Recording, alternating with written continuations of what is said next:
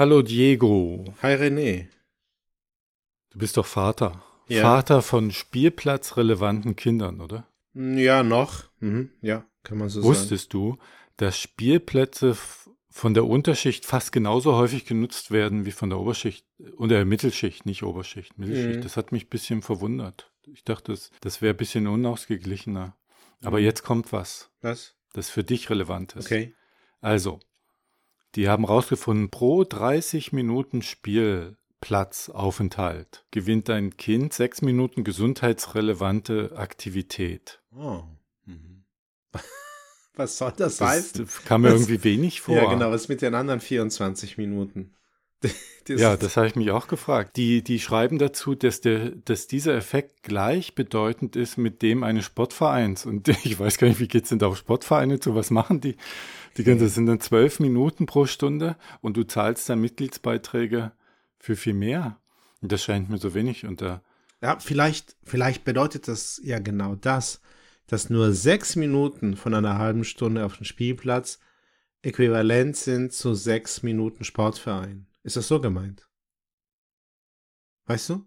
Nee, Also- nee, so ist Mhm. das nicht gemeint. Ja. Der ganze Effekt, der gesundheitsrelevante Effekt, den Kinder auf Spielplätzen Mhm. gewinnen, Ja. der ist gleichbedeutend Gleich. mit Ah. dem, als wenn du sie zum Sportverein Okay, schickst. ja, da kann man natürlich auch wieder fragen, genau, was machen die in den anderen 24 Minuten? Ja, nimm einfach die Studie mal mit, schlag den den Trainerinnen und Trainer um die Ohren und sag, was machen sie hier? Ja, das ist gut, ja. Ja. Mhm.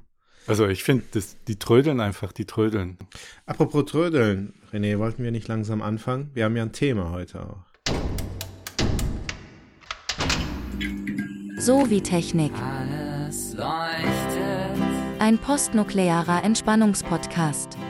alles leuchtet, Technik und Gesellschaft und umgekehrt.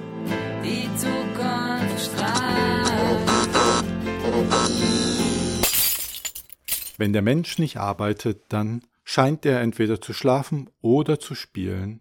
Und deshalb will uns Professor Diego heute etwas über Spiele erzählen. Und ich bin gespannt, denn ich weiß darüber wenig. Mein Leben besteht nur aus Arbeit und Schlaf und manchmal Essen. Aber du spielst auch, weil du ja Kinder hast. Ja, das stimmt. Äh, Da kommt man also nur schwer drumherum.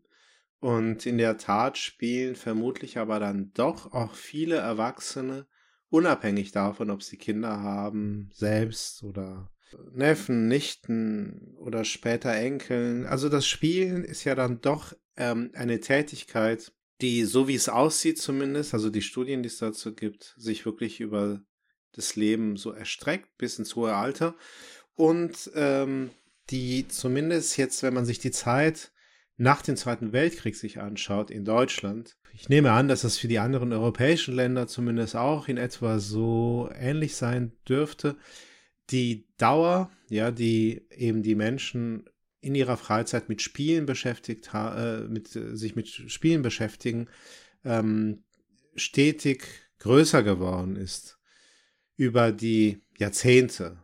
Und Ist das ja, so? Oder ist es nur so, dass wir Sachen als Spiel bezeichnen, die Ja. vorher nicht als Spiel Ja. bezeichnet wurden? Genau, da, da, genau, triffst du jetzt einen ganz guten Punkt auf den Kopf, den Nagel in gewisser Weise. Was ist denn überhaupt Spielen? Ja, was, was, was, was können wir denn unter Spielen fassen? Und dann, wenn man sich damit beschäftigt, ja, das ist ja so wie ähm, ganz viele Dinge, die im Leben eine große Rolle spielen. Glück, wir wollen glücklich sein, aber in dem Moment, wo man anfängt, sich dann darüber Gedanken zu machen, was ist das eigentlich genau, wenn wir das fassen wollen, merken wir, wie schwer das ist. Und genauso wie mit Ja, dem das habe ich, ja, das, das stimmt, ja. haben wir Ähm, beim Spielen Partnerschaften zum Beispiel. ja, die- Da macht man sich ja Gedanken, was Ja, ist eine das- Frau das- oder was ist ein Mann? ja. Und dann, dann ist schon verloren. Dann verwickelt man sich. Ja, in äh, Ja. Stereotype, geschlechtsspezifische ähm, ja, Bilder, die dann häufig mit der Realität, vielleicht Gott Mhm. sei Dank, muss man sagen, dann nicht viel ähm, gemein haben. Mhm. Bevor wir, bevor wir sagen, was Spiel ist, Mhm. oder vielleicht hängt es damit zusammen, aber die wichtigste Frage, die wir vorab klären müssen, ist ja, was hat das mit Technik zu tun? Aber da kommst du sicher drauf. Sonst fragen unsere Hörerinnen und Hörer, Warum habe ich hier eingeschaltet? Ja, das in ist diesem Technik-Podcast. Ja, genau. Also es hat erst einmal nicht unbedingt etwas mit Technik zu tun.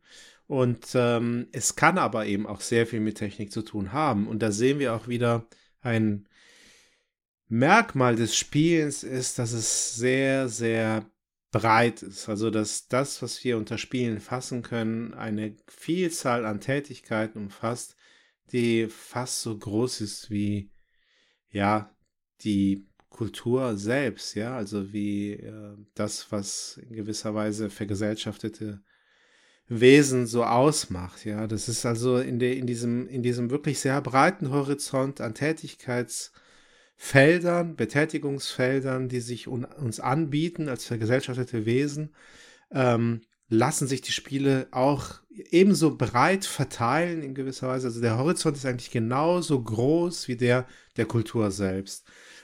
Das ist der eine Punkt. Der andere Punkt ist, dass wir natürlich gerne uns auch ähm, dann gesondert mit digitalen Spielen beschäftigen möchten und Computerspielen. Mhm. Und ähm, ist nicht verkehrt. Nicht heute. Nein, heute, heute nicht. Heute, heute, genau, schauen wir uns mhm. erstmal Spielen, also äh, schon äh, ein bisschen kulturwissenschaftlich, kulturtheoretisch auch ein bisschen an. Hat auch sehr viel aber auch mit soziologischen Inhalten zu tun und, ähm, und da spielt Technik eine mehr oder weniger große Rolle. Und ähm, für uns ist es heute auch ein bisschen ein Propedeutikum für dann die ähm, Beschäftigung in, im Rahmen einer anderen, eines anderen Podcast-Gespräches mit äh, Computerspielen und digitalen Spielen im Allgemeinen. Aber unabhängig von der Faszination und auch der Relevanz, ja, die von digitalen Spielen für uns jetzt so ausgeht und für die Gesellschaft, in der wir leben, ähm, ist es schon auch sehr spannend, sich auch erstmal nur mit dem Spielen, der Tätigkeit des Spielens und den Spielen zu beschäftigen. Achso, ja, also ich habe einen Bezug vielleicht zum ja. Spiel. Mhm. Wir hatten in einer Folge über Technik darüber gesprochen, was das überhaupt ist, Technik. Mhm. Und da war ja ein Wesensmerkmal die Zweckgebundenheit. Ja. Und insofern ist Spielen eine Untechnik. Ja. Genau, ist ein guter Also Spiel kann keine Technik sein. Aber was sind technische mhm. Spielzeuge? Technische Spiel, was sind technische Spielzeuge? Ja. Da bin ich gespannt, was ja. du uns da erzählen kannst. Genau. Also, das sind jetzt eigentlich zwei Dinge, über die wir jetzt auch schon wahnsinnig viel sagen könnten. Ich fange mal mit dem letzten Punkt an, weil der ist, glaube ich, ein bisschen einfacher.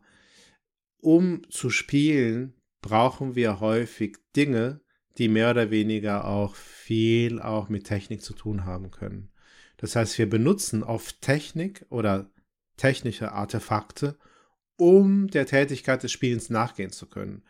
Bei den digitalen Spielen beispielsweise ist es ja offen, offensichtlich. Aber natürlich mhm. auch, bei ganz vielen anderen Spielen, ja, ähm, die ähm, sich äh, irgendwelche Artefakte bedienen, die wir gleichzeitig aber schon auch als Technik wahrnehmen können, je nachdem, in welchem Kontext sie dann verwendet werden. Und jetzt komme ich dann auch zu dem ersten Punkt, den du angesprochen hast. Und dann fängt es nämlich an, sehr schwierig zu werden, weil wir natürlich immer auch innerhalb des Spielens einen Zweck verfolgen.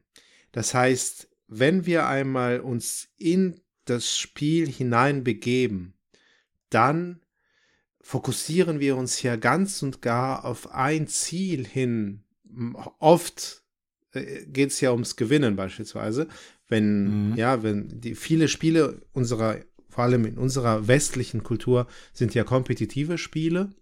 Und ähm, ja, das, dieses Wettkampfförmige spielt da vielleicht auch nicht ohne Grund, ja, es ist eben typisch auch für westliche Kulturen.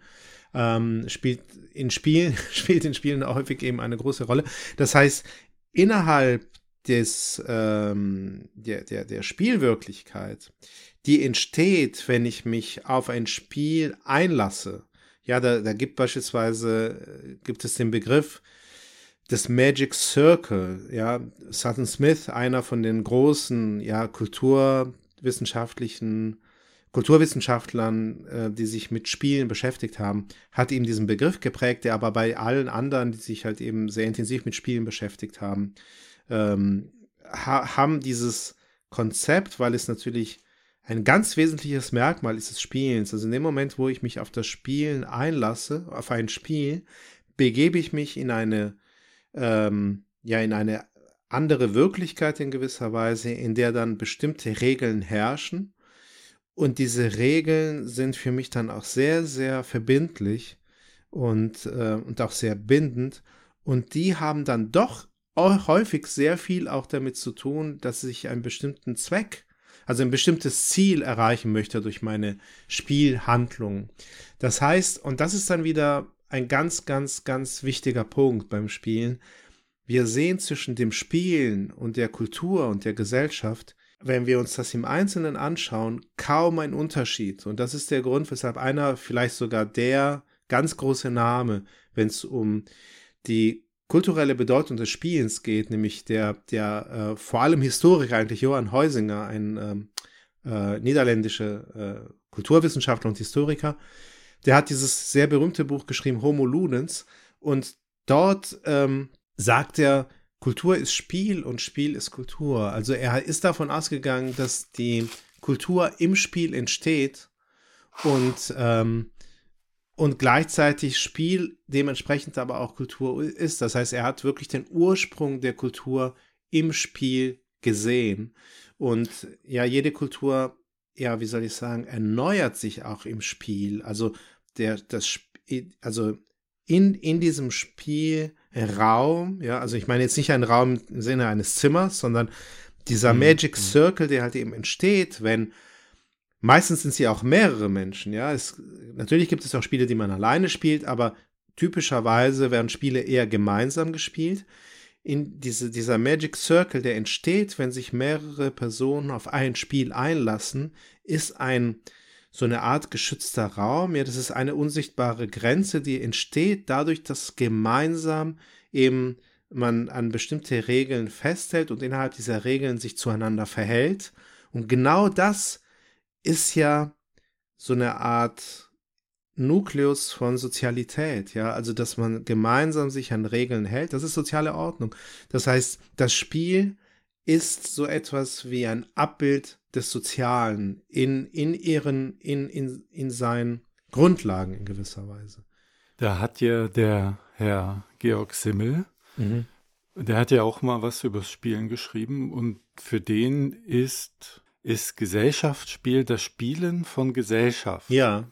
Was er dadurch kennzeichnet, das Spiel, dass wir Spiel als Form, als quasi reine Form, ohne wirklichen Inhalt begreifen müssen, beziehungsweise meint er, sofern in einem Spiel der Inhalt dessen, was gespielt wird, wirklich Gewicht bekommt, wird sachlich und nicht mehr gesellig. Und der Geselligkeitsaspekt ist für ihn entscheidend, für ja. den für, für das Spielen. Das heißt, wir spielen nur da, wo es uns nicht wirklich um was geht. Ob das wirklich so haltbar ist, ist natürlich die Frage, weil ähm, es geht ja vielen um was. Also äh, viele können nicht verlieren, die halten das nicht aus.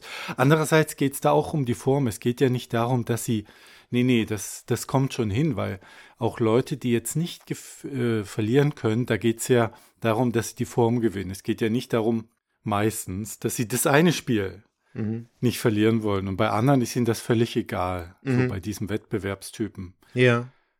Und es muss dieser leichte Inhalt, schreibt Georg Simmel, der muss da sein.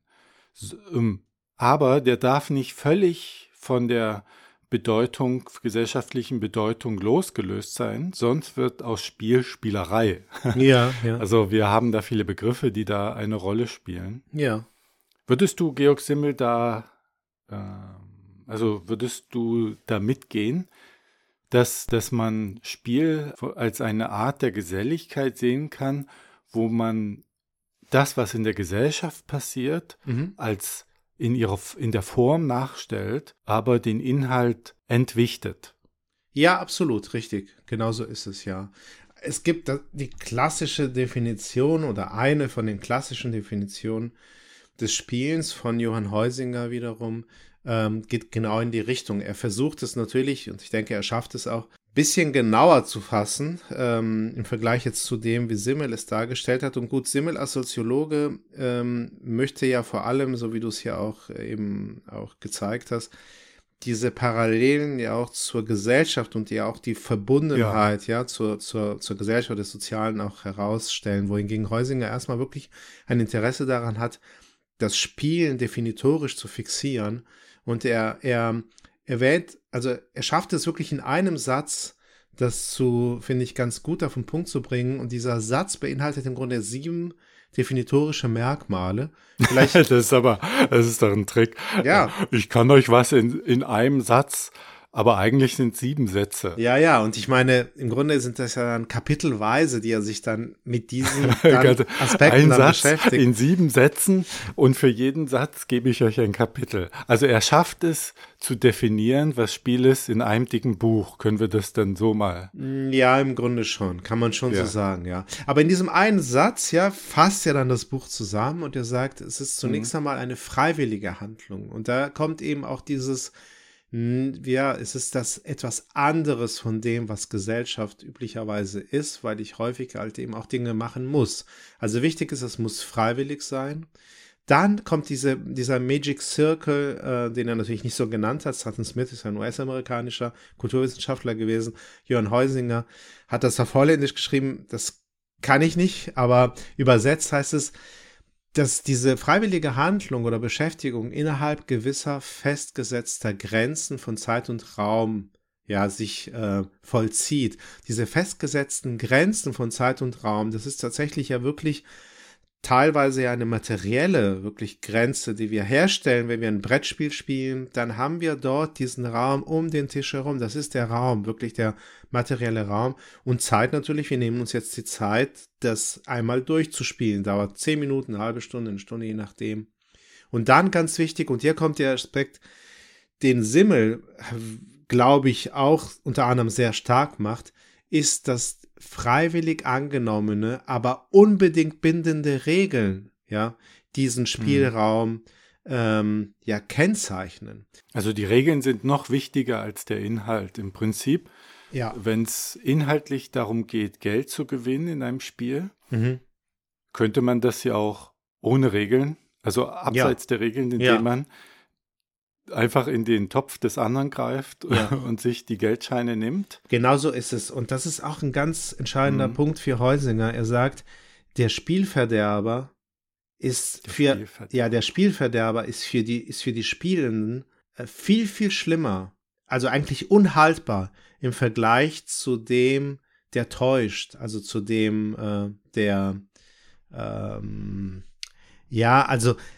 Sich, ja, im Vergleich Ja. zum Trickster, weil der Trickster, der, der, der, wie soll ich sagen, der, der hält die Spiel, den Spielraum aufrecht. Ja, also der Magic Circle Mhm, mhm, wird mhm. vom, ähm, na, wie kann man einen anderen Begriff denn verwenden? Nicht Trickser, er benutzt auch einen anderen Begriff, der mir jetzt nicht einfällt, der, der, der Blender sozusagen, also der hält sich zwar Der- nicht an die Regeln, aber Der biegt sie. Er, er, genau, er, bricht sie er, nicht, er, genau, er er bricht sie. sie nicht, genau, er biegt sie und zwar so, dass die anderen Anwalt das nicht könnte merken. man sagen. Es ist ein Anwalt, ein Rechtsanwalt.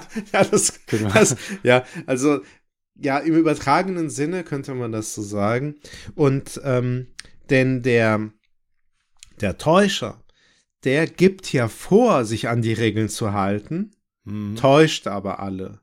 Und ähm, das ist zwar nicht, nicht fair, aber er, wie soll ich sagen, er schützt das Spiel, er schützt den Spielraum, wohingegen der Spielverderber das Spiel kaputt macht. Also im Grunde Ist, diesen- denn, ist ja? denn ein Täuscher ein Betrüger? Also äh, ja. damals, als wir immer nach dem, nach dem, nach dem Sport in unsere Sportkneipe gingen, haben wir so Skat gespielt. Mhm. Und irgendwann habe ich angefangen, mir Asse in den Ärmel zu stecken, weil ich merkte, Ja. dann sind meine Gewinnchancen höher. Ja. ja. Habe ich das, also bin ich aber kein, könnte keiner sagen, ich bin ein Spielverderber. Nein, nein, nein, du bist kein Spielverderber. Nee, im Gegenteil. Du, Was du wäre dann spielst ja Spielverderber? Was wäre jemand Spielverderber? Kinder sind Spielverderber, weil die zicken. Also zum Beispiel der Uwe. Der Uwe, wir haben früher, ähm, ja, Teenager, da haben wir so Monopoly gespielt. Mhm. Also eigentlich Bottomline, das ist so ein ähnliches Spiel. Ja. Und dann hat er nämlich vergessen, seine verkauften, an die Bank verkauften Häuser äh, das Geld einzukassieren. Ja. Und eine Runde später sagt er, er möchte das haben. Und da habe ich gesagt, nein, die Regeln sagen, habe nachgeguckt. Mhm. Die Regeln sagen, du kriegst, du hast es verloren, verwirkt. Mhm. Da hat er das Spiel genommen, durch den Raum geworfen, mit allen Bausteinen, hat mich am Kragen gepackt und geschüttelt. Uwe, wenn du das hier hören solltest, ich war im Recht, du hast verloren. Und das ist doch dann der Typ Spielverderber, weil der hat das Spiel gebrochen. Wir konnten Ja. das nicht mehr weiterspielen. Genau so ist weil es, ich ja. habe nicht nachgegeben. Genau so ist es, ja. Und dann kam der Genau. Vater vom dritten Kumpel und hat gesagt, was ist hier los? Ja. Und ich musste mich der Gewalt beugen, aber Ja. er, ähm, während ich zwar betrogen habe, aber kein Spielverderber war. Das heißt, Ja, er ist genau. viel schlimmer als ich gewesen. Ja, genau. Also für die Spielgemeinschaft zumindest ist Mhm. der Spielverderber, so wie, das ist jetzt ein Beispiel, den du gebracht hast. Aber ist das nicht, ich finde das, finde das, finde das etwas, also wenn ich jetzt ganz, ganz kritisch, mhm. Bourdieu kritisch, ja, Ja. daran gehe. Erinnern wir uns mal an Bourdieu, der sagte, der ganze Kampf, den wir haben hier in der Gesellschaft von arm, reich und so weiter, Ja. besteht nur darin, dass die, dass jeder versucht, seine Spielchips einem höheren Wert zuzumessen, dass du durch Kunst zum Beispiel sagst, meine Kunst ist mehr wert als deine und so. Das hat alles keinen Inhalt, sondern das ist alles eine Einigung dessen, was hat mehr Wert, was nicht. Das ist äh, kontingent sozusagen. Das ist nicht festgelegt aus sich heraus und so. Und er sagte, die einzige Möglichkeit, wirklich was zu verändern, wäre den Spieltisch umzuwerfen und nicht immer die Chips neu zu bewerten. Das Mhm. heißt, nach der Definition von, schon nach der begrifflichen von Häusermann, ist der Revolutionär als Spielverderber. Das ist ja schon eine Abwertung der Revolution. Ja, Heusinger heißt er. Heusinger. Ja, aber du musst jetzt unterscheiden zwischen der ähm, Metapher des Spiels, die Ja, dann auf die gesellschaftliche Wirklichkeit Gesellschaft. Und wenn ich dort schon den Spielverderber erlerne als jemanden, der noch schlimmer ist als der Ja, Betrüger, naja. dann gut. wird in der Gesellschaft Okay. der, der sagt, wir müssen hier eine Ja, neue verstehe. Gesellschaft aufbauen, der wird ja, Ja. viel schlimmer dargestellt als Ich der, verstehe- ich der sich verstehe. bereichert. Ja, ich verstehe, was du meinst, ja. Genau, das sind das, äh, du hast auf der einen Seite recht, auf der anderen Seite äh, muss das, glaube ich, ein bisschen, also was heißt korrigiert werden, aber ich würde an der Stelle ein wenig nachjustieren, weshalb ich beispielsweise vorhin auch bei, den- als du die Kinder erwähnt hast, da wäre ich jetzt nicht deiner Meinung, weil was Kinder tun, häufig, ja, wenn sie jetzt spielen, weil sie spielen möchten und sich als Spielverderber dann herausstellen, häufig wollen sie ein neues Spiel, ja, also sie, sie, ja, Kinder haben ja die Fähigkeit, die wir Erwachsene, zumindest in unserem Kulturkreis, in der, in der, in der, also in der Regel zumindest wirklich verlernt haben, des freien Spiels. Ja, das heißt, sie erfinden fortlaufend neue Spiele und häufig erfinden sie im Spiel die Regeln. Ja, das ist äh, jetzt ähm, für mich als Vater beispielsweise auch faszinierend, also Kindern Mhm. beim Spielen zuzuschauen. Und ich kann allen empfehlen, die jetzt nicht Kinder parat haben, sozusagen, ich weil dachte, sie als Eltern Kinder zuzulegen. Nein, das nicht unbedingt. Das muss man sich gut überlegen. Aber Kindern beim Spielen zuzuschauen, denn äh, häufig haben wir bei Kindern äh, eben das Phänomen, äh, können wir beobachten, wie in gewisser Weise im Spiel auch Kultur entsteht, also wie im Spiel, im Prozess des Spielens Regeln entstehen, aber dann zeitweilig auch Geltung haben, ja, und die kind, für die Kinder auch klar ist, wenn sie sich nicht zumindest eine Zeit lang gemeinsam an die Regeln, die sie her hergestellt haben, halten, dann können sie auch nicht gemeinsam spielen, dann zerfällt das Spiel und dann geht jeder auch irgendwie dann seines Weges, ja, und spielt dann weiter für sich. Aber wenn Kinder ein, über eine längere ja, Zeit es schaffen, gemeinsam zu spielen, im Modus dieses freien Spieles, dann können wir wirklich anhand, können wir wirklich sehr anschaulich beobachten, wie äh, eben Menschen gemeinsam es zu Wege bringen, immer wieder sich auf neue Regeln einzulassen auf neu und, und innerhalb dieser Regeln dann äh, Spaß zu haben und gemeinsam etwas zu Wege zu bringen. Und der Das Spielverderber, aber- Entschuldigung, warte, ja. weil den Punkt wollte ich Nee, noch machen. okay. Der Mhm, Spielverderber dort ist dann der, den man an der Stelle mit dem Revolutionär dann vergleichen könnte, weil der Spielverderber bei den Kindern häufig eben derjenige oder diejenige ist, die sagt, ich möchte hier ein neues Spiel. jetzt anfangen. Und ich mache da nicht mehr mit, das ist blöd, diese Regeln sind blöd, wir machen, lass uns das doch so und so machen, ich möchte das so und so machen. Und wenn dann äh, sie, also die, die, die, das Mädchen oder, oder der Junge es schafft, möglichst viele oder zumindest einige dann für diese neue Idee zu gewinnen, dann entsteht ein neues Spiel und das ist eben dann, weißt du, also das heißt, es kommt eben darauf an, ob du jetzt einfach nur das Kartspiel torpedierst und sagst, es ist doch blöd, ich habe keinen Bock aufs Kart und dann legst du einfach immer wieder die Karten hin, während das Spiel mhm. noch läuft, also auf dem Tisch, ja, und mhm. torpedierst mhm. das Kartspiel, hast aber eigentlich kein, keine Alternative dazu oder ob du als Revolutionär dann eben die bestehenden ja, Spielregeln im Grunde ähm, also für ungültig erklärst, aber halt eben gleichzeitig mit einem Angebot, mit einem alternativen Angebot äh, das tust, dann würde es wiederum funktionieren. Also dann, dann wäre halt eben der Spielverderber auch der mhm. Revolutionär. Also es kommt halt eben ein bisschen darauf an. Finde das interessant, die Beobachtung oder die Untersuchung, was auch immer, dass die Kinder selbst da ihre Regeln erzeugen. Denn es gibt ja so eine Meinung, Kinder bräuchten von außen die Regeln, sonst würden die völlig also sonst würde die Gesellschaft zerfallen, weil die Kinder es überhaupt nicht zustande brächten. So wie man sagt, die, wenn man, wenn man Affen auf eine Insel mhm. aussetzt, mhm. ja. die jetzt nicht ihre Mütter dabei haben, ja, ja. da wird so viel kulturell übertragen, dass die dann gar nicht lebensfähig sind. Mhm. Man würde ja jetzt sagen, aus dem Spiel heraus, wenn jetzt alle Erwachsenen weg wären, mhm. wegsterben durch ein Virus und nur Kinder übrig blieben, ja würden die aus diesem Spiel heraus höchstwahrscheinlich die neue Gesellschaft kreieren. Mm, ja, auf jeden Fall aus einem Spielmodus heraus, ja. Mhm. Aber sie müssen natürlich auch gucken. Mich interessiert es deshalb, weil die Frage ist dann, wie ist unsere Gesellschaft so entstanden und wäre das eine abwegige Hypothese dann zu sagen, die, die hat ihre Wurzeln ganz stark im Spiel. Ja, also bei Heusinger ist es ganz klar, aber mhm. auch bei Kauar zum Beispiel, also Roger Kauar oder auch Brian Sutton Smith, also diese großen Namen, ja, die sich eben kulturwissenschaftlich mit äh, Spiel beschäftigt haben. Eigentlich hast du überall diese Grundüberzeugung drin, ja, also wenn du dich intensiv mit Spielen beschäftigst, von einer kulturwissenschaftlichen Perspektive aus, scheint es so zu sein, habe ich den Eindruck, dass man früher oder später zu dem Punkt kommt, dass Kultur und Spiel gleich ursprünglich sind und dass das eine mit dem anderen zusammenhängt und umgekehrt und dass das gar nicht getrennt werden kann. Und dass tatsächlich dann, ja, also Kultur, Gemeinschaft, menschliches Miteinander ähm, und Spiel, also was sozusagen eher sowas in Richtung, äh, ja, so Zweckgemeinschaft, ja, Überlebensgemeinschaft, aber dann halt eben angereichert mit kulturellen Werten, dass das mit Spielen ähm, ja zusammenfällt, dass, dass das aus Spiel hervorgegangen ist und dass äh, und dass es dort in gewisser Weise auch wirklich Wechselverhältnisse gibt ähm, noch und nöcher. Und genau so war dann dementsprechend auch die eine wie soll ich sagen eine schon ein Stück weit auch ein bisschen so eine nostalgische, auch negative Bewertung der Gegenwartsgesellschaften, also vor allem der westlichen modernen Gesellschaften, dass genau diese, wie soll ich sagen, diese Quelle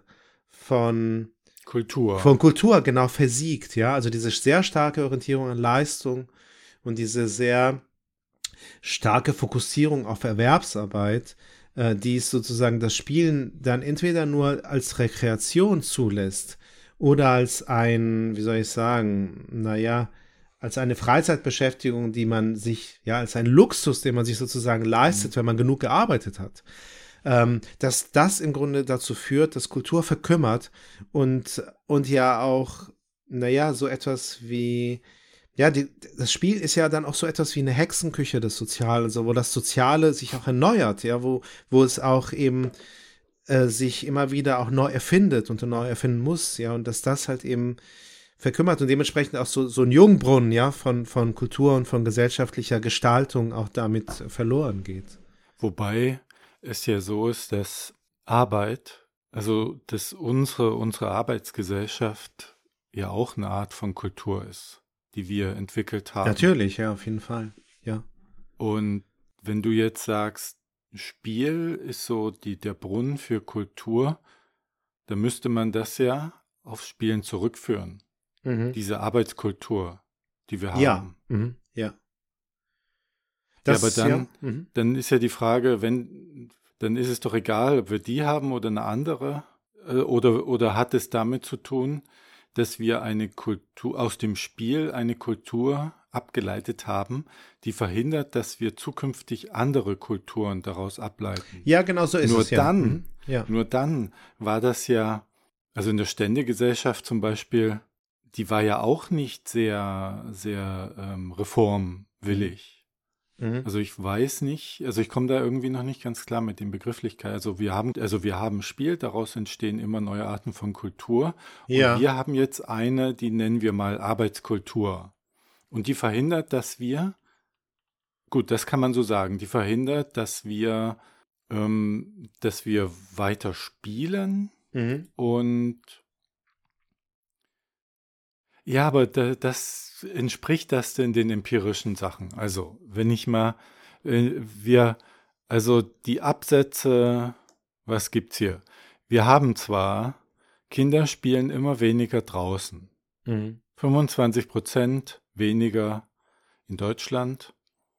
Dagegen, also elf Stunden die Woche spielen Kinder draußen und 14 Stunden zocken sie drin. Ja. Und jetzt ist natürlich die Frage, ähm, nimmt das Spielen insgesamt ab? Da habe ich hier nichts. Ähm, aber hier, die Absatzzahlen von Computerspielen haben nicht dazu beigetragen, dass Brettspiele verdrängt werden. Mhm. Ja, richtig. Ja. Der, also es scheint nicht so zu sein, dass das Spielen, wir haben ja auch gerade festgestellt, du hast gesagt, jeder Erwachsene spielt irgendwo. Ist es denn mal gemessen worden, ob wir weniger spielen oder ist das nur so eine Geschichte? Nein, nein, es ist auch gemessen worden. Ah. Und ich hatte ja ganz am Anfang auch gesagt, dass die ähm, jetzt, äh, jetzt zunächst einmal zeitmäßig, ja, der, die, ähm, ja, die, die, der Anteil des Spielens auch zugenommen hat. Ja, das heißt, das ja, genau. Du, ja, Genau, das hast richtig. du gesagt. Und dann kommt, Frage- war ja jetzt die, Ja. die, die Warnung, die äh, einiger Vertreter, die du genannt hast, Mhm. Ja, dass wir was verlieren. Ja, genau. momentan. Also erst zunächst einmal ist das ja nicht in Stein gemeißelt. Äh, Also, Mhm. ne, das ist, das ist ja auch erstmal nur eine, eine, naja, so eine, eine, eine Bewertung der Situation. Und zwar schon eher so in größeren Bögen gedacht. Und zweitens sind das ja auch ähm, Dinge, die eher so in der ersten Hälfte des 20. Jahrhunderts entstanden sind. Das heißt, ja, das ist auch nochmal eine andere Zeit und ähm, gewesen, um, ja, die doch nochmal viel stärker auch von der Industrialisierung geprägt worden ist und von einem viel stärkeren Diktum in gewisser Weise auch das ganz breite Bevölkerungsschichten ja ähm, in gewisser Weise, ähm, naja, Ja, okay, äh, das stimmt. ja, weißt da du, gibt's also ja, ja, da gibt's die- ja auch, ähm, da müsste ich mal einen Aufsatz mitbringen, würde ich Ja. gern mal, über die Mhm. Zeit, in der Max Weber von seinem stählernen Gehäuse ja, ja, gesprochen genau, hat, ja, weil ja. das ein paar Blicke da rein, die waren ja furchtbar. Also das ist mit die- unserer Zeit gar nicht mehr vergleichbar. Ja, genau. Und wenn man da auf so eine Idee kommt, dann kann ich das besser nachvollziehen. Genau, so ist es. Das heißt, genau. heute. Richtig. Das heißt, wir Mhm. müssen das wirklich in diesen zeitlichen Kontext auch stellen. Ja. Ja, dass die, die Freizeitanteile, die waren deutlich, deutlich geringer als heute. Wir müssen das also relativieren. Was du vorhin aber gesagt hast, das lässt sich mit Roger Ka- Kauar ganz gut, ähm, ganz gut fassen. Es ist schon so etwas, wenn wir das jetzt unabhängig von diesen äh, nochmal, naja, mh, besonderen Situationen innerhalb der Geschichte der Neuzeit und vor allem der Industrialisierung, ja, wenn wir das jetzt erstmal davon loskoppeln und nochmal viel abstrakter auf einer Metaebene uns anschauen, dann würden schon diese kulturwissenschaftlichen Spieltheorien zu dem Schluss kommen, dass es so eine Art Engführung gibt oder gegeben hat über die Jahrhunderte oder Jahrtausende sogar in der Kultur des Abendlandes und zwar hinsichtlich eines bestimmten einer bestimmten Form des Spielens, die Kauar als Argon bezeichnet. Also er sagt, es gibt vier wie soll ich sagen, Dimensionen des Spiels. Ja, also Spiele können sich sehr stark wettkampfförmig äh, formieren und orientieren. Das, das ist eben Argon. Dann können Spiele eher so im Hinblick auf den Zufall, ja, beispielsweise Glücksspiele sind sehr stark Mhm. davon geprägt. Das ist dann Alea. Oder Spiele können auch vor allem im Hinblick auf den Rausch, ja, sich, äh, wie soll ich sagen, entfalten. Das ist Illings. Und oder auf Maskierung. Das ist dann die Mimikrie. Also das sind sozusagen vier Dimensionen innerhalb der, ähm, derer sich das Spielen oder ja, ähm, ja, ähm, ereignet. Und, ähm, und sie können mehr oder weniger stark, eine mehr oder weniger starke Rolle spielen. Und ja, es gibt, es gibt durchaus Spiele, die sind relativ ausgewogen. Da hast du Argon, Alia, Illings und Mimikry. Ja, da hast du Wettkampf, äh, äh, förmige Aspekte drin, aber der Zufall spielt auch eine Rolle. Das mhm. kann dich auch vielleicht in eine Form des Rausches auch versetzen. Ja, also so, wenn du, wenn du zwei, dreimal hintereinander Glück hattest, ja, und, und, und dementsprechend auch ähm, sich sta die stark absetzt von den anderen, da kommt der Wettkampf wieder drin, ja, das ist also Zufall, Wettkampf und Rausch. Und wenn gleichzeitig das irgendwie vielleicht auch ein Rollenspiel ist, ja, und du maskiert bist, dann hast du die Maskierung auch drin. Was Kawa gesagt hat und Heusinger und Sutton Smith abgewandelt, wobei Kawa hat eben, hatte eben dieses System entwickelt, ja, dieser vier Dimensionen. Er hat gesagt, was wir beobachten können in der Kultur des Abendlandes, ist ganz stark eine Fokussierung auf, auf Argon, auf den Wettkampf. Und ja, das, und da können wir auch wieder mit mhm. Max Webers kulturwissenschaftlichen, soziologischen ähm, ja, Schriften, die sich halt eben mit der Fokussierung, ja, mit diesem, mit dieser sehr starken, wie soll ich sagen, mit diesem Fundament, dieser, dieser großen Säule der Kultur des Abendlandes, der Rationalität sich beschäftigen, können wir auch das parallelisieren und halt eben schauen, inwieweit eben dieses Wettkampfförmige, diese sehr starke Fokussierung auf Wettkampf in der Kultur des Abendlandes nicht eben auch eine Entsprechung hat in den Spielen, die im Abendland gespielt worden sind. Und bei Kawa ist es ganz klar so, ja, das Spielen, also in gewisser Weise sagt Kawa, zeig mir deine Spiele und ich sag dir, in welcher Gesellschaft du lebst. Und die Gesellschaft, in der wir leben, also die halt eben eine westlich moderne ist, und wenn wir uns die Spiele hier anschauen, dann sehen wir ganz viele Spiele, in denen diese, dieser Aspekt des Wettkampfes, also von Argon, eine ganz, ganz gro große Rolle spielt. Und das ist dann in gewisser Weise diese Engführung, also wo aus den Spielen eine Kultur entsteht, die einseitig ist, also die zu, so, zu stark in gewisser Weise nur diesen einen Aspekt ähm, und, äh, betont. Ja. Und du hast ja gerade durch die Betonung des einen Aspekts wird er nicht nur höher als die anderen, sondern nimmt den auch was weg. Genau, genau. Wie es halt beim Rausch ist. Ich habe jetzt überlegt, was wäre ja. denn ein Spiel für ein Rausch und mir fällt gar keins ein. Und wenn man mal in die Antike guckt, Dionysos und so, ja. der Rausch, der ist ja als ja. Gegensatz dann auch wirklich zu, zu, zu Arbeit und so dann zu sehen. Ja. Und, und der, das ist ja nicht von ungefähr, dass man keine Rausch Rauschspiele in der Spielhandlung Handlung kriegt. Also ich wüsste jetzt gar keinen Aspekt, Absolut. wo ich sage, das spielen wir jetzt für den Rausch. Man Absolut. kann sagen, na ja, aber guck mal, es gibt so ein Flow-Erleben, aber ich ja. weiß gar nicht, ob das damit gemeint ist. Das Weil kann das damit auch, auch gemeint Arbeiten. sein. Ja, doch, das kann, das kann schon auch das damit wäre gemeint auch ein Rausch. Das ist auch aber das Spiel Rausch, ist nicht direkt, okay, das jetzt die Frage. So ein Spiel, wenn ich eins kaufe, mhm. dann richtet sich das von vornherein ja an den Wettbewerb, wenn ich zum Beispiel Monopoly kaufe und hat mit auch mit, also dort wahrscheinlich extrem stark mit Glück zu tun. Mhm. Aber es naja, gibt halt keine Spiele, wo drauf mhm. steht Rausch. Das, Nein, natürlich. Das ist die Ausprägung, die wir Ihnen hier vermitteln wollen. Da mhm. hast du Trinkspiele vielleicht, aber das ist auch wieder Wettbewerb. Ja, und bei Monopoly, also es ist auf jeden Fall auch mit gemeint, ja, dieser Rausch, der entsteht, mhm. der Siegesrausch, ja, also der entsteht halt, wenn du eben, äh, ja, zwei, dreimal hintereinander eine Sechs würfelst und halt eben, ja, dieses Wettkampfförmige wiederum eigentlich dominiert, ja, und du freust dich, dass du gewinnst und dann entsteht ja, dieser ja. Rausch. Ja, aber der entsteht damit, aber diese Dimension ist schon auffällig unterrepräsentiert, ja, genau, auch richtig. was Werbung angeht. Absolut. Ja. Äh, die anderen Dimensionen, die sind mir jetzt gar nicht so unbekannt. Da würde ich sofort nicken und sagen, ja, da fällt mir ein Spiel zu ein, dazu fällt mir ein Spiel zu ein. Ja. Du hast ja für jede Dimension mhm. auch Prototypen, die nur dieses beinhalten. Also Mensch, ärgere dich nicht, mhm. da, also ist ja fast nur Glück. Mhm. Und ähm, Schach ist dann halt der Glücksfaktor sehr weit Ja, weggedrängt. Ja, ja. Aber Rausch, da fällt mir gar kein Spiel ein, was Ja, ich jetzt und- kaufen könnte. Ja, und das ist, das ist genau auch der Punkt, den KOA macht und alle Mhm. anderen, die sich damit beschäftigen, dass halt eben auch wiederum typisch für unsere Kultur ist. Rausch ist sozusagen von diesen vier vielleicht die Dimension, der Aspekt, der am wenigsten mit Produktivität auch, ja, zusammenpasst und. Oh, und jetzt dazu- meine ja. These. Ja, Meine These, wenn das so ist, wenn das Mhm. so sein sollte, ja. Dann heißt das ja, dass wir die anderen Aspekte wie Glück, Wettbewerb, was war noch ein Aspekt? Ähm, Maskierung. Maskierung, dass wir die ja sowohl im Spiel als auch im, in der Restgesellschaft sehr stark erleben können, den Rausch nicht.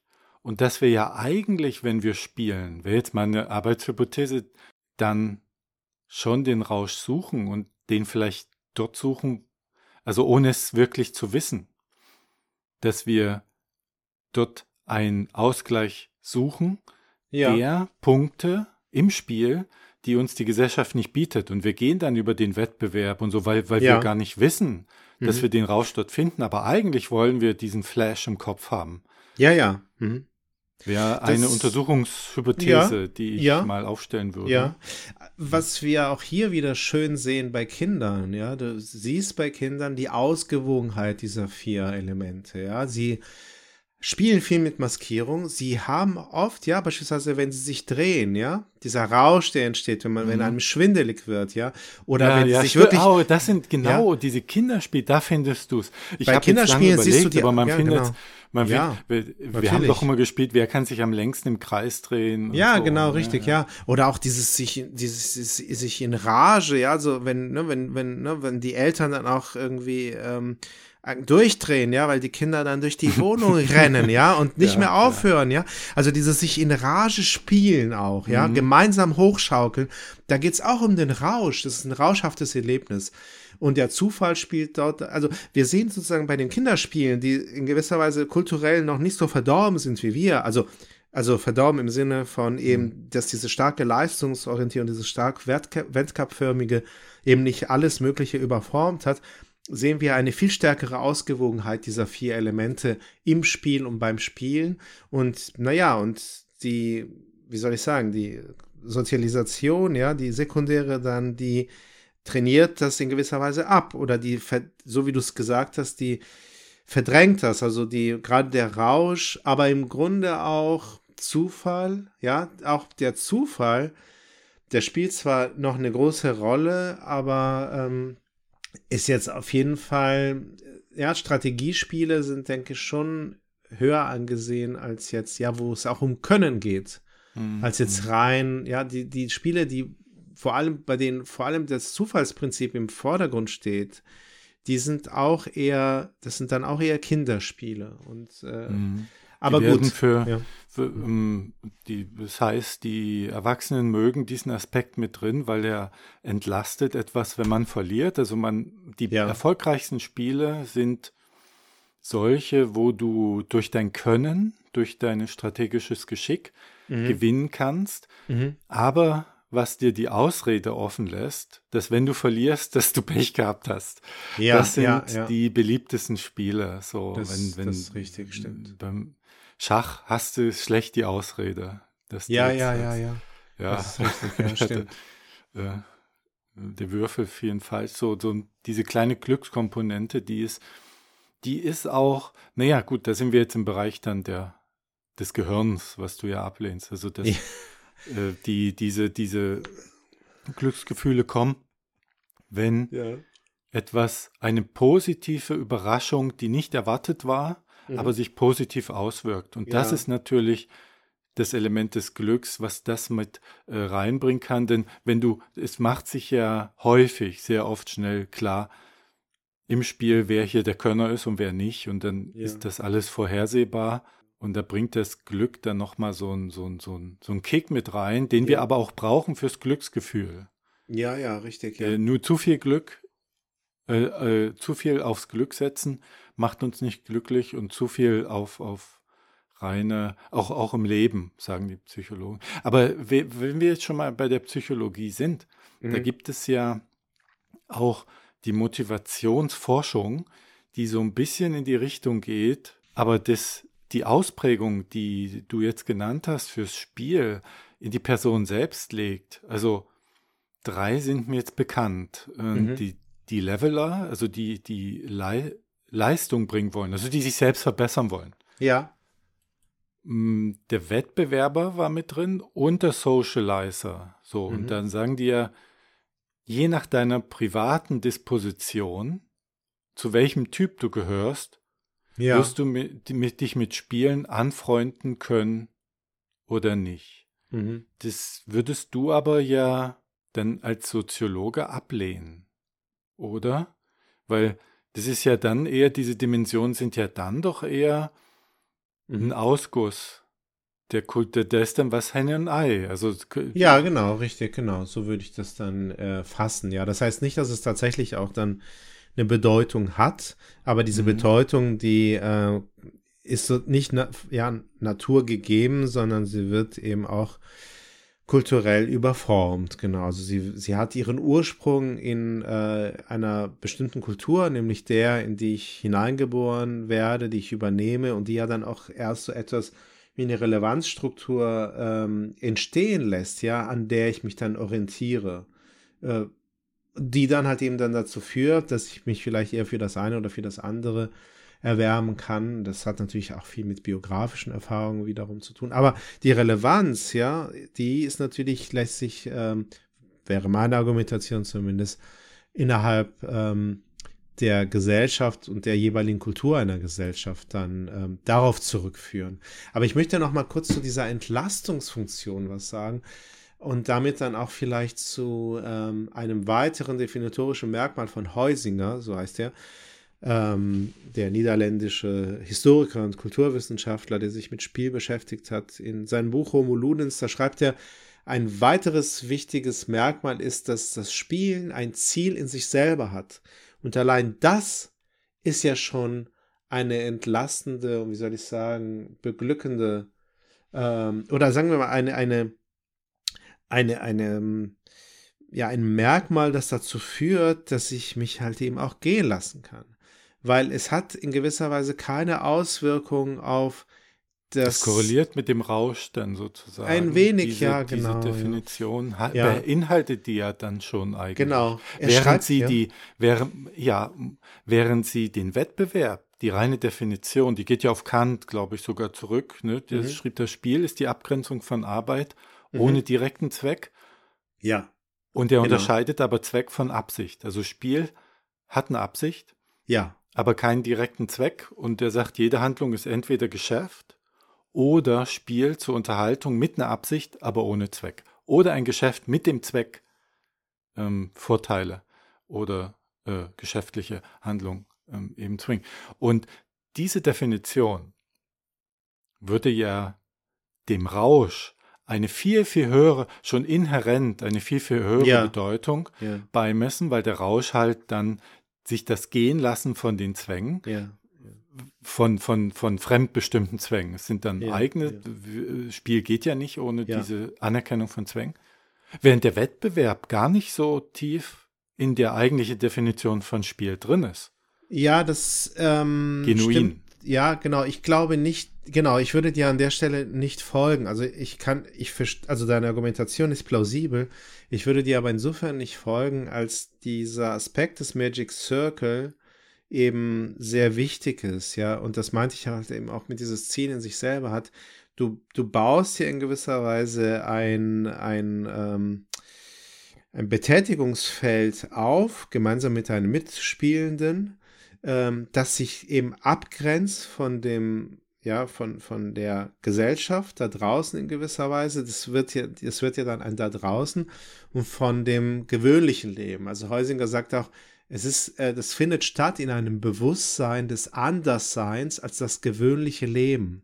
Und ich glaube, dieses, diese klare Abgrenzung, ja, dieser, dieser magische Kreis, der entsteht, diese, diese un, un, also diese, diese, diese durchsichtige äh, Mauer, die entsteht, die führt dazu, dass du dann halt eben dich ganz und gar diesem Wettkampf auch hingeben kannst und äh, darin auch, äh, wie soll ich sagen, Spaß haben kannst und äh, dich auch äh, entspannen kannst, weil du weißt, ob du nun gewinnst oder verlierst, es hat überhaupt keine Auswirkung auf das eigentliche, in Anführungszeichen, Leben. Ja, das ist, es ist eine ganz klare, also allein die Grenze führt dazu, dass du auch ohne Rausch diesen Effekt haben kannst. Weißt du, was ich meine?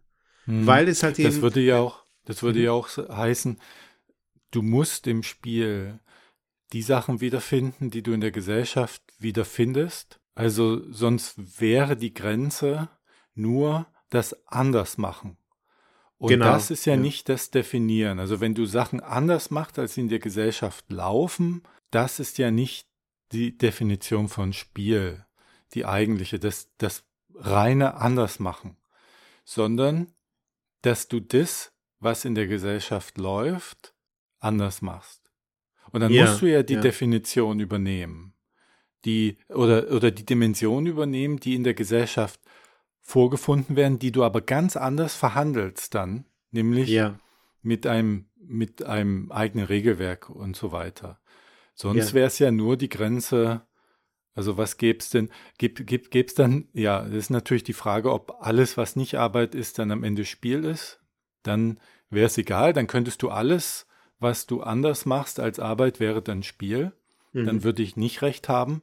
Wenn es aber noch andere Sachen gibt, neben Spiel und Arbeit, die man machen kann, Mhm. dann wäre es wichtig für das Spiel, dass es sich selbst konstituiert, dass es sich halt nicht nur von der Arbeit abgrenzt, sondern auch von anderen. Und ich hatte das bisher Genau, so ja. verstanden, be- äh, bezogen auf Simmel, dass das ein, ein Nachspielen von Gesellschaft ist in gewisser Weise. Ein ja, Nachspielen, also eine Parallele zur Gesellschaft, die aber den Bezug dazu hat und die nicht so fremd ist, dass man die Gesellschaft dort nicht mehr wiederfindet. Auf jeden Fall, genau, ja.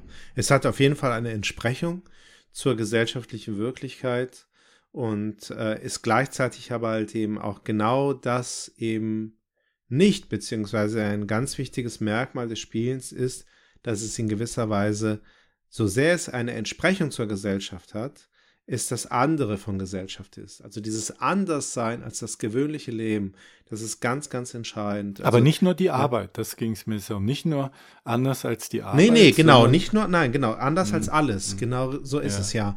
Auch anders als äh, wenn du kochst, ja, um zu essen, Mhm. auch wenn dir das Spaß macht, das Kochen und du dir auch was Leckeres zubereiten möchtest, also nicht einfach nur, um den Hunger zu stillen und das Überleben zu sichern sozusagen, Mhm. hat es trotzdem einen ganz klaren Zweck, ne? Also es geht dann halt eben dann nachher, dass du dir selbst oder vielleicht denen, mit denen zusammen lebst, eine Freude machen möchtest mit äh, dem leckeren mit der leckeren Speise, die du zubereitest. was, was.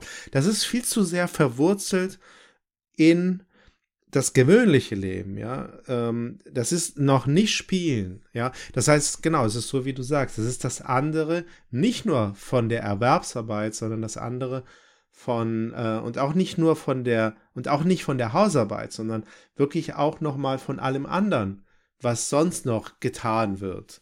Und erst wenn sich halt eben ein Bewusstsein dafür einstellen kann, dass man sich in einem ja Anderssein des gewöhnlichen Lebens befindet, würden dann Heusinger und auch die anderen von Spielen sprechen. Was ich von Simmel noch, noch hab, ist, dass der den Punkt der Geselligkeit im Spiel auch in der Kunst wiederfindet. Der macht, Mhm. der äh, setzt da Kunst und Spiel zusammen und sagt, Geselligkeit verhält sich zur Gesellschaft wie ein Kunstwerk zur Realität. Und da Mhm. frage ich mich, nee, ach was, ich frage dich, denn Ja. du bist ja, du bist ja nun mal schon mal hier. Ja, Trifft all das, was wir über, über Spiel gesagt haben, dann auch für die Kunst zu? Alles leuchtet.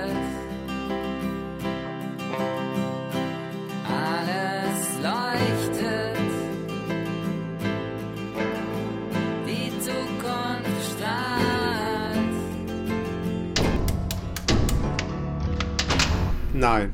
Mhm. Nee, das kommt nicht mehr mit so. drauf. Okay, aber du kannst dich ja wegschneiden, oder? Ja, das schneide ich weg.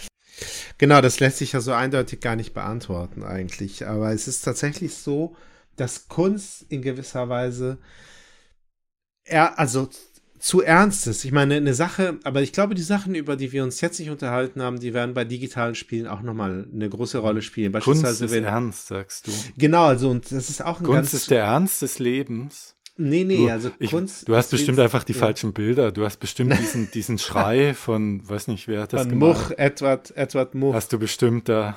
Ja. Nein, aber. Über in deinem Büro. Da, das haben wir jetzt gar nicht. Doch, ein bisschen haben wir das besprochen, ne, mit dem Spielverderber. Also natürlich ist ein Spiel auch nur so lange ein Spiel, wie es auch ernst genommen wird.